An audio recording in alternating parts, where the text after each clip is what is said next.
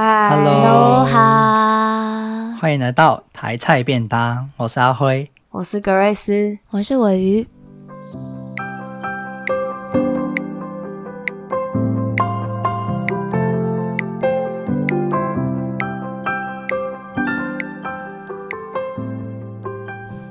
好，那今天这集算是加开的吧，对不对？比较特别一点。对，为什么特别呢？因为我们上个礼拜。六是吗？还是礼拜日？对，嗯、上个礼拜六，是是是。礼拜六，我们去看了一出舞台剧。看什么？我们真的很高效率诶。对，而且当天，呃，对，马上看，马上录。而且我还记得你们那时候答应的也非常阿莎里。你说答应看这个小儿子吗？对对对对，我说哎、欸，我就只提几个关键字：朋友推荐，呃，就朋友分享，骆以军有散文舞台剧在台中，要不要？然后好。这很快，对，就看，因为感觉这个还蛮难得的，呃，因为它也是改编作品，对，所以就是本身我们平常也看很多改编作品，所以就是基本上就会蛮有兴趣。刚好就是我们第二季其实看超多，对啊，就是有对有电视剧啊，有舞台剧，有小说。其实我们三个好像都蛮喜欢这种改编的。作品，但这次的改编我很喜欢。对，就是相较于我们上次去看的那个复眼人，I'm sorry，对，我要开这一枪哦。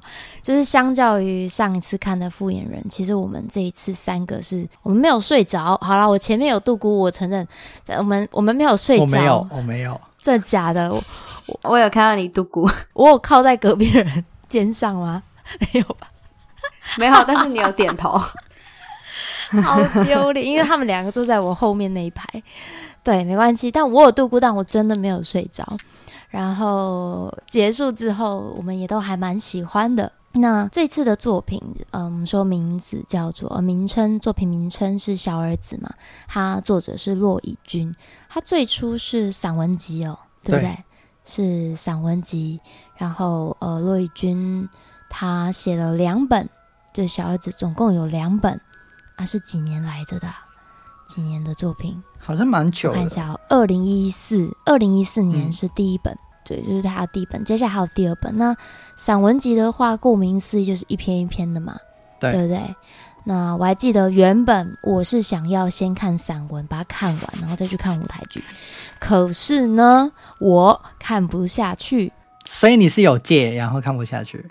我有借，然后就看了几篇之后，我就拿回去还了，嗯、就在最后一刻拿回去还这样子。那我现在想起来，我觉得，哎、欸，我反而我刚刚跟那个格瑞斯在讲，我说我看完舞台剧再回来看书，反而看得下去了，而且觉得蛮好看的。是因为就是散文比较片段，所以就是很难去专注说有一个剧情性，然后一直想要看下去。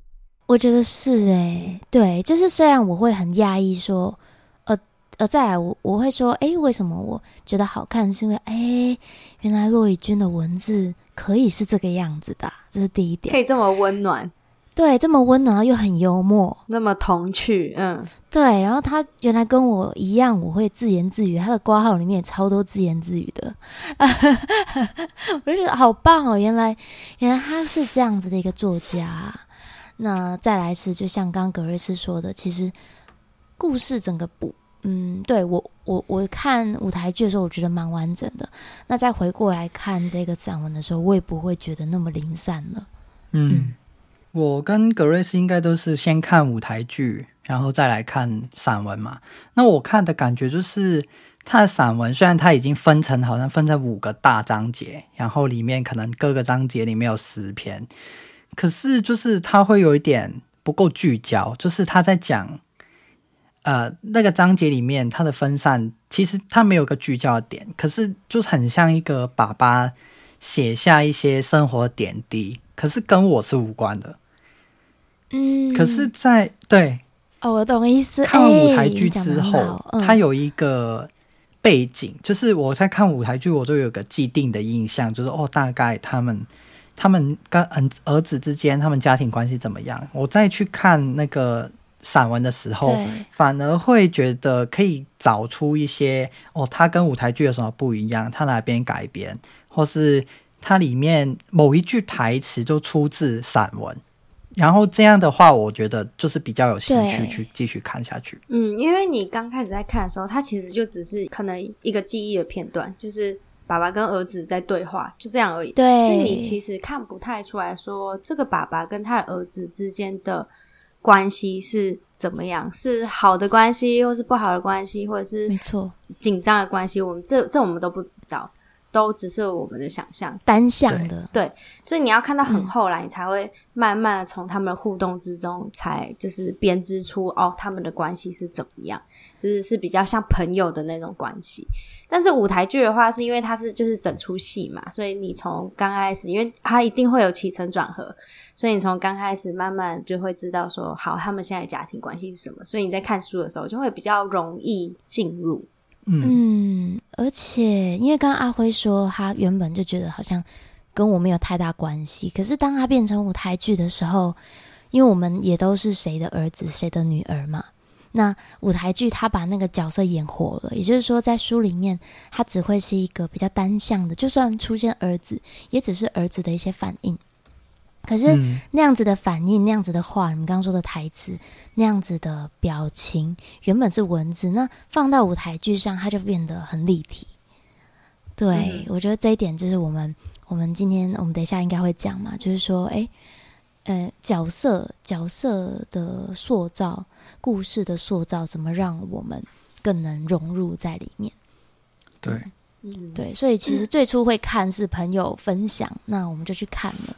那我们就要这个问题由我来问，好像有点奇怪。就你们有哭吗？你你先讲啊，我先讲。不要每次都我哭，我不是那么爱哭的人。其实就是这个问题，我是是我刚刚我们在讨就是聊天的时候，其实是我问的。因为这一部小儿子算是一部蛮亲情蛮重的，然后蛮感人的一部舞台剧。那我一想到，我就想到那个尾鱼到底哭了几幕。我就想要问他这个问题。好，我我我先说，我觉得我比预期哭的少，呃、还要少，情况还、嗯、还少。对，我原本觉得我会哭很的，哭的很严重。那我实际哭的有两幕，一幕是爸爸儿子带着爸爸去安养院、疗养院。然后，因为儿子是欺骗，对，某种程度上他是他是半拐骗吧，爸爸拐骗去那里的。那当爸爸发现的时候，他们当然之间就有一个比较紧张的氛围。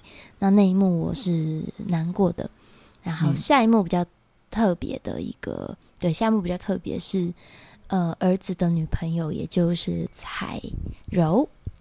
对，彩柔在最后终于受不了了，她还有她的压力，各方面的压力，心理上的、经济上的、情感上的，所以她决定离开，离开仲宁。那在离开前，她跟爸爸，也就是那个呃罗以俊，对，这个名字取得真好哦，也就是对他跟爸爸说再见。那爸爸。呃，跟把她认成自己的女儿，那给了她一个东西，一个很关键、很重要的东西。那那一幕我也哭，因为我觉得我我感觉她非常的纠结，那我也跟着她很纠结。那格瑞斯呢？我自己觉得是，就是他爸爸到最后失智症变得非常严重的时候，对，有一次就是儿子跟爸爸淋浴回来，然后儿子就是。怕爸爸感冒，所以他希望爸爸先去换衣服啊、洗澡。可是爸爸就觉得说，对、哦，又没有怎么样，我要先去睡觉。嗯、对，那一幕是呃，他们真的有吼出来的那一种吵架。对，然后我觉得那一幕有点像是儿子终于体会到说，就是照顾一个人跟爱一个人是辛苦，是要有很大的容忍力的这件事情，就是他终于。呃，体会到角色互换的那种感觉，对，所以我觉得那一刻就是蛮揪心的。然后爸爸就好像变回了小孩子一样，就是变得很任性，他不想要做什么就是不想要做。嗯、然后儿子就是变得一个，就是需要一个独立的角色，然后必须去照顾人的一个角色。对，所以那一幕就是感觉真的很揪心。嗯，那阿辉呢？阿辉你？我没有哭，可是我没有哭的原因，其实他每一幕都很感人。然后我想到一个原因，我想到就是他最后面每每一幕的结束，他会用一个笑点，几乎啦，他都会出现一些笑点。对，他其实转换的很快，就是只要有一个很难过的，他就会马上转一个很好笑的点在里面。对对对，我最记得一幕就是说，呃呃，游泳那一幕，就是他们我我忘记他们在讲什么，就是在他们在讲游泳这件事情，就是他小时候，呃，他爸爸就是刚刚讲的那个罗以俊。他带他的小儿子去游泳，可是小儿子第一次游泳的时候，他不敢，所以他很害怕。那那那个场景就是那个那个教练他在舞台的下方就蹲在那边闭气，然后他们上面继续再演，演了十分钟之后，那个幕要降下来，就是要换下一场的时候，他就突然起来说他憋憋很久了。然后这个就就是安排个笑点在那边，对，那一幕很感人，是因为爸爸就是硬逼迫着他，对，要下水，嗯，但是那种爱是很很很奇怪的爱，是他希望他儿子好，对，但是他希望他儿子的那个好，并不是真的适合他儿子的好。对对对，那是他强逼在他身上。嗯。嗯，对。还有他里面有讲到一个，就是他只有自己知道，就是他自己知道，当时那个父亲他压力很大，就是他对。父亲刚好死，刚刚死掉，嗯，然后很多压力压在他身上，什么搞的，就工作上的啊，或是生活上的，突然之间，所以。呃，遇到那么多重压，所以他的情绪比较不好。所以那一次刚好他游泳，他儿子很害怕，不敢下去，他就骂他儿子那么那么窝囊啊，懦弱，就是说他这样都不敢之类的。他只是想要让他儿子变得呃，就是多一个技能，或是对对对对，勇敢一点。因为就像他自己一样，他自己也需要勇敢、嗯、面对父亲的死去。对，那。其实小孩，他小孩是一辈子都不会知道这件事情。嗯，我觉得他们他们的角色一直在重复的对调的那种感觉，就是对对对，他不理解他爸爸对他的爱为什么是这样。就是对第一个来说好了，就是他爸是作家，所以他一辈子活在这个作家的阴影底下。对，但他爸就觉得说，那你为什么自己不努力，然后却要活在不用管别人呢、啊？对啊，对啊，这就是我对你的爱啊。有什么不好吗？嗯、可是当角色互换，爸爸失智之后变成像小孩一样，那儿子才能去体会说：哦，我其实现在对你的所有照顾，其实有时候对你来讲是有压力的。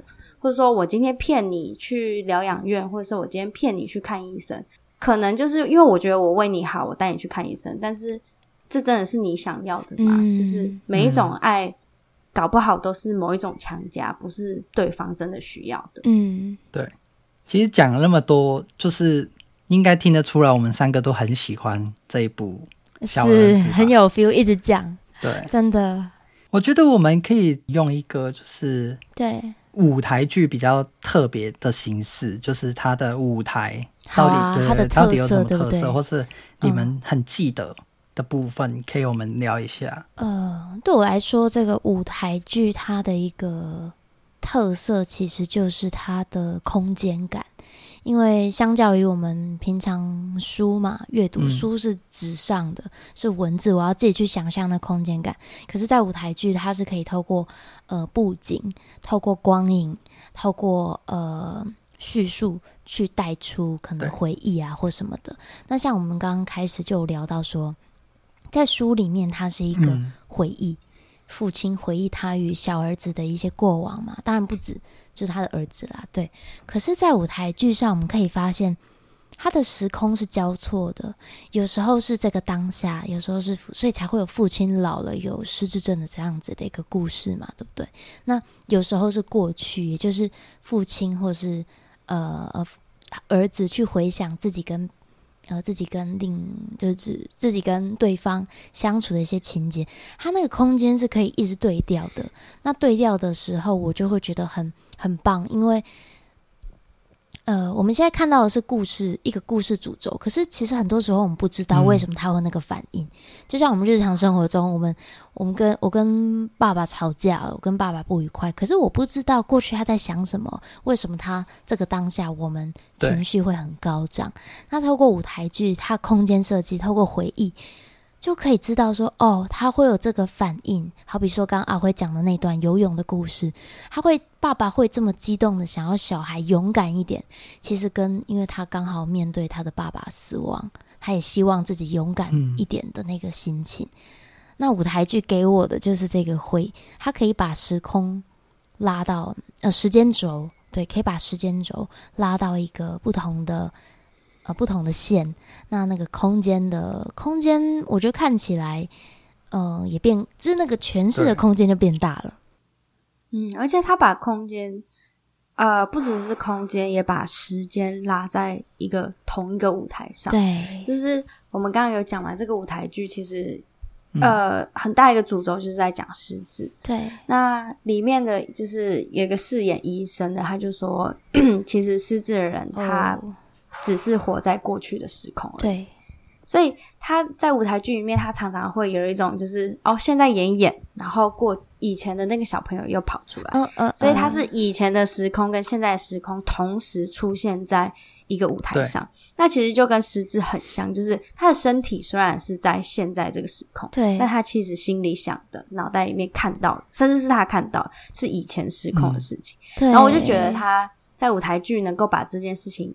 就是显现出来，就是我觉得是非常好的地方。就是呃，刚刚格瑞斯提到的那一个场景，就是其实在整部舞台剧里面一直会出现，而它呈现的方式就是用一个灯光的模式，就是呃，譬如说他把舞台剧分成两半，左边是红色的，右边是一种蓝白蓝白的颜色，比较暗，氛围可能很不一样。对对对，那。在红，这就是父亲的角色，他会从蓝白那一方走过去红色那一边，然后跟小儿子聊天，在讲话。那等到那个灯光，那个红色一一变，全部都变变回去白色之后，呃，才会回到现实，又回来了。对对对对，就是他回去过去跟回到现实，整个。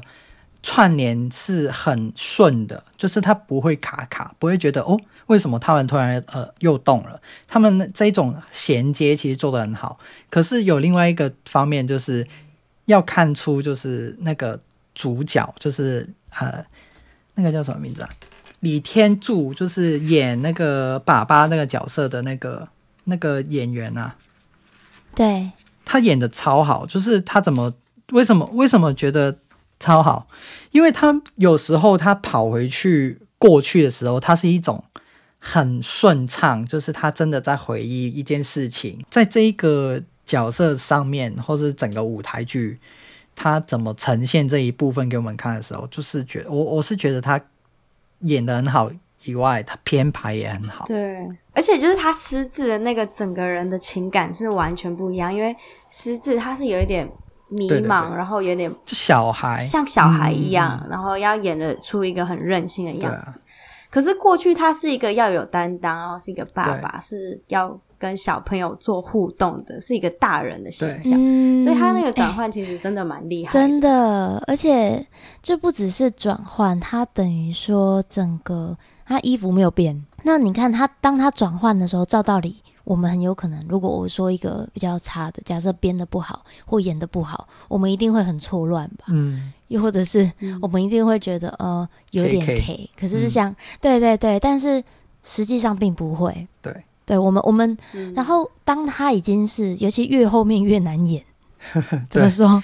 对吧？当他 失智越来越严重，真的。你如果是前面可能只是有点忘记，淡淡的忘记，可是越后面根本是有点分裂了。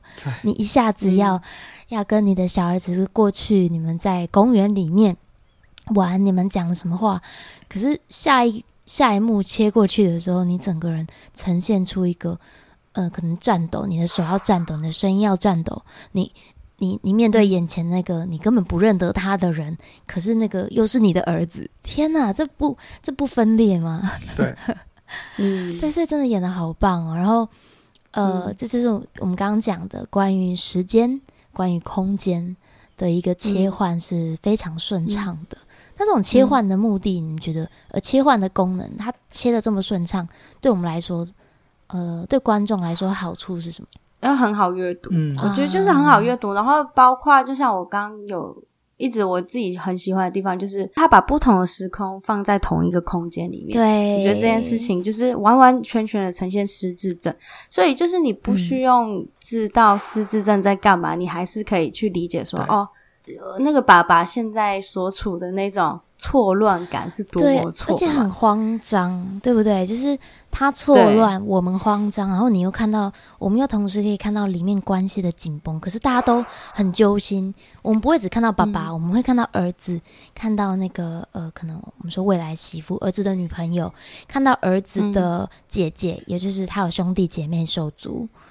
然后可能还会看到一个很强的姐夫之类的，就大家 大家的心情是不一样，可是其实他们的角色都很重要。嗯、对，其实就是、哦、对。这个就是他这一次这个小儿子改编很成功的一个重要的元素，是。就是他把所有的角色能够出现的角色都有他一个很标志性的角色的定位。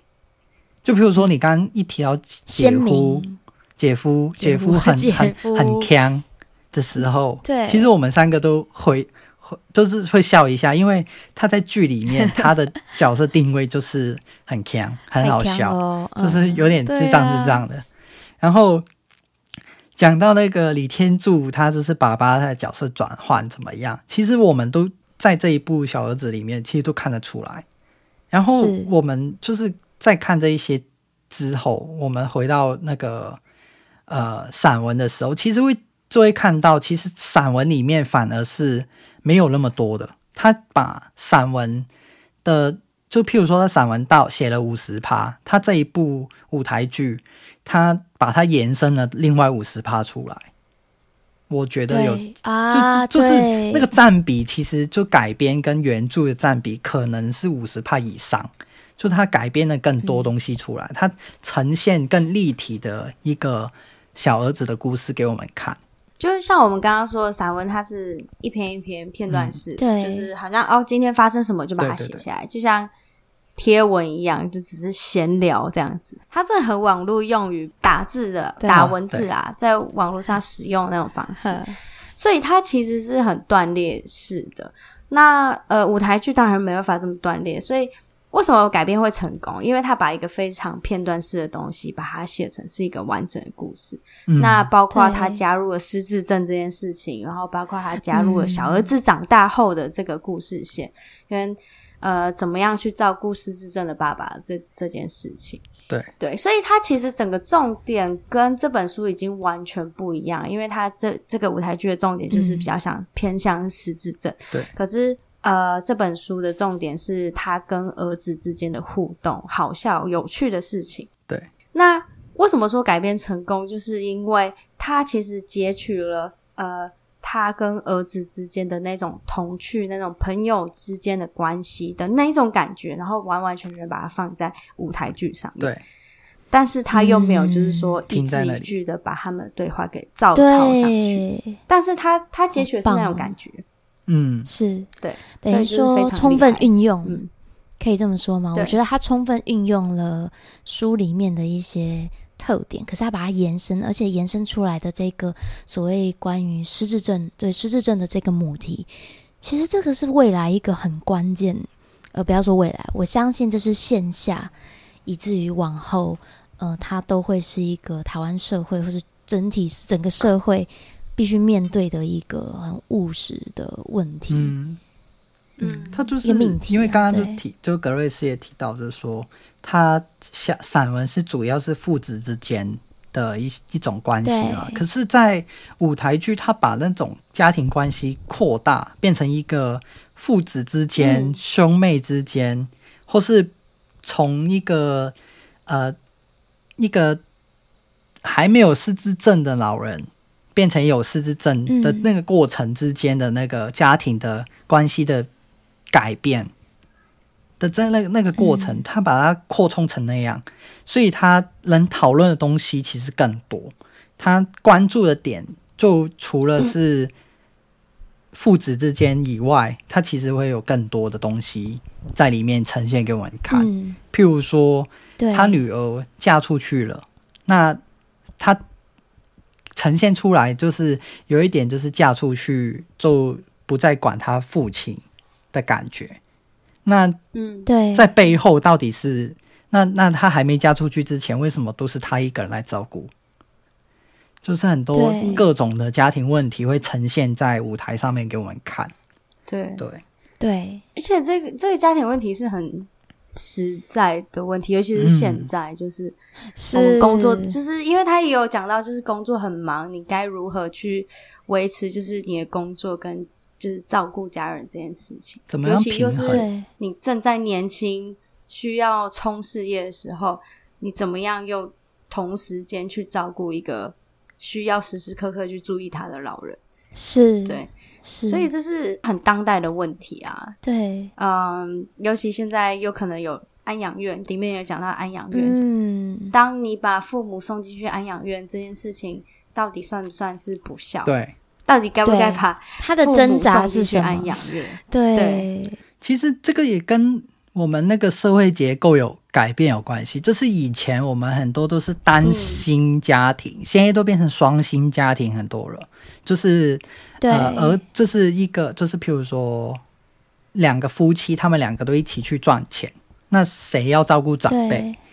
那个责任到底落在谁身上？就是因为你以前就可能就是男的去赚钱，或者女的去赚钱，然后其中一个在家里打理一切。